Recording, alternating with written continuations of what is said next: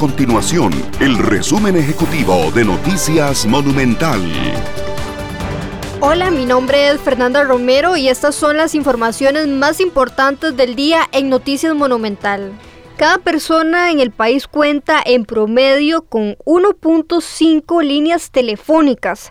Así lo indica el más reciente informe de la Superintendencia de Telecomunicaciones UTEL, el cual señala que hasta finales del 2020 se registraban 7.5 millones de suscripciones de telefonía celular.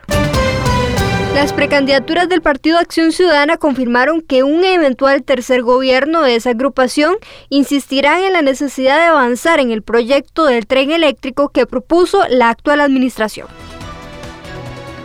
Estas y otras informaciones usted las puede encontrar en nuestro sitio web www.monumental.co.cr. Nuestro compromiso es mantener a Costa Rica informada.